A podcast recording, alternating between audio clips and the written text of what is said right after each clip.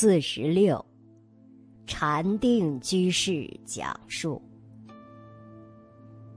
有一年冬天的上午，时间大概十点半左右，我在整理书台，一不小心打碎了一件名贵的瓷器，顿时晴天霹雳。我真吓傻了。当时有位法师经过，安慰我说：“没事的，等师傅下来用午餐时禀报。”那个时候，我开始念佛，心也定了很多。大概十一点半后，师傅下来了。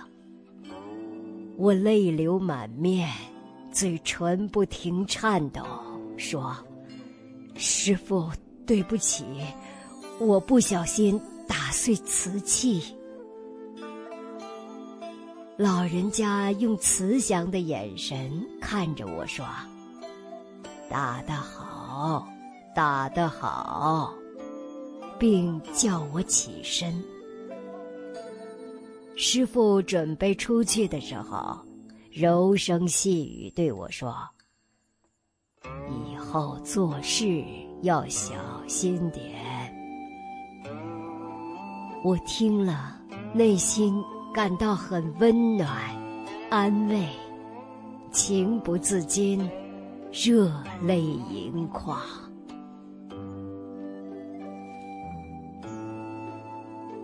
老和尚的身教编辑小组。